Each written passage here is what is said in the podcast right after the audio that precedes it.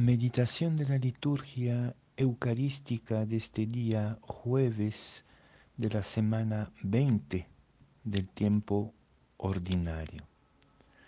La primera lectura es del libro de los jueces, capítulo 11, versículos 29 a 39a. Y el Evangelio es de San Mateo, capítulo 22, versículos 1 a 14. En aquel tiempo, de nuevo tomó Jesús la palabra y habló en parábolas a los sumos sacerdotes y a los ancianos del pueblo.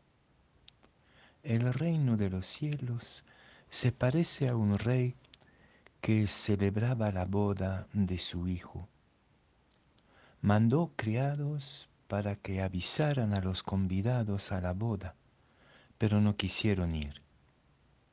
Volvió a mandar criados encargándoles que les dijeran, tengo preparado el banquete, he matado terneros y reses cebadas, y todo está a punto. Vengan a la boda. Los convidados no hicieron caso unos, uno se marchó a sus tierras, otro a sus negocios. Los demás les echaron mano a los criados y los maltrataron hasta matarlos. El rey montó en cólera, envió sus tropas que acabaron con aquellos asesinos y prendieron fuego a la ciudad. Luego dijo a sus criados, la boda está preparada, pero los convidados no se la merecían. Vayan ahora a los cruces de los caminos y a todos los que encuentren, convídenlos a la boda. Los criados salieron a los caminos y reunieron a todos los que encontraron, malos y buenos la sala del banquete se llenó de comensales. Cuando el rey entró a saludar a los comensales, reparó en uno que no llevaba traje de fiesta y le dijo, Amigo, ¿cómo has entrado aquí sin vestirte de fiesta? El otro no abrió la boca. Entonces el rey dijo a los camareros, átenlo de pies y manos y arrójenlo fuera a las tinieblas. Ahí será el llanto y el rechinar de dientes, porque muchos son los llamados y pocos los escogidos.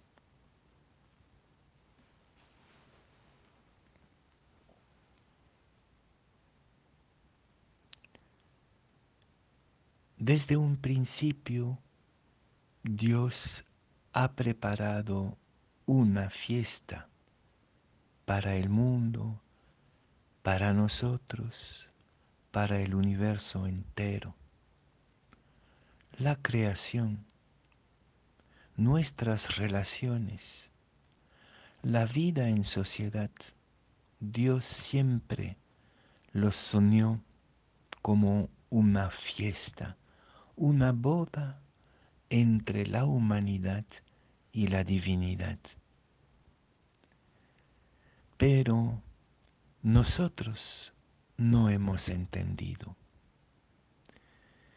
Y hay que reconocer que incluso a los que buscamos y exploramos la palabra de Dios para tratar de entenderla y acogerla y que transforme nuestras vidas, nos cuesta, nos cuesta, nos equivocamos, como en la primera lectura, Jefté, en este terrible relato, que se equivoca completamente de Dios, que imagina que puede sacrificar a su hija para satisfacer a Dios por su victoria.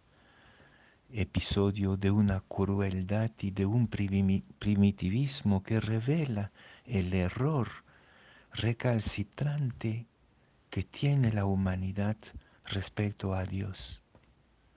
Y seguimos equivocándonos todavía hoy. No es fácil entender que estamos convidados, buenos y malos, al inmenso banquete de la creación y de la historia y del reino, a la amistad entre nosotros y con Dios.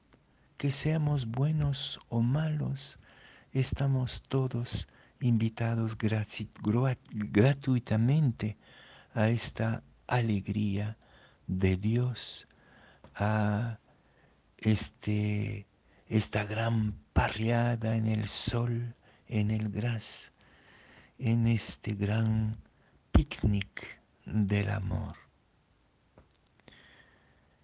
Es el momento de preguntarnos cuántas imágenes erróneas de Dios, el Dios castigador, el Dios intransigente, el Dios cruel, el Dios que nos da miedo, tenemos que desechar para poder disfrutar de este gran picnic en la hierba verde del, del Salmo 22.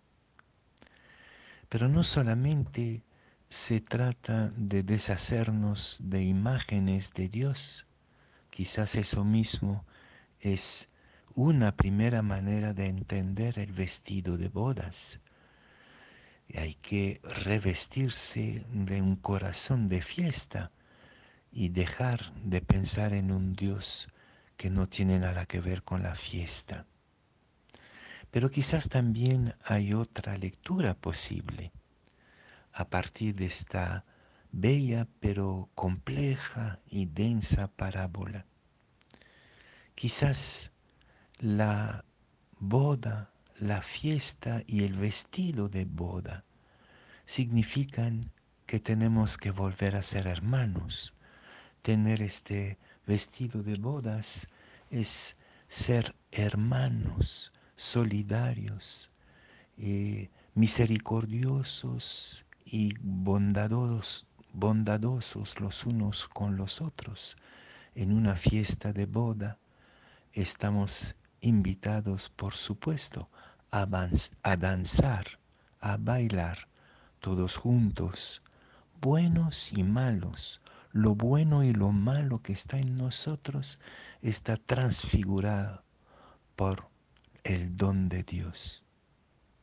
Pero si nos quedamos con cálculos mezquinos, egoístas, centrados en lo inmediato y en nosotros mismos, nuestros campos, eh, nuestras vacas, nuestras pequeñas preocupaciones sin futuro, claro, no podremos disfrutar.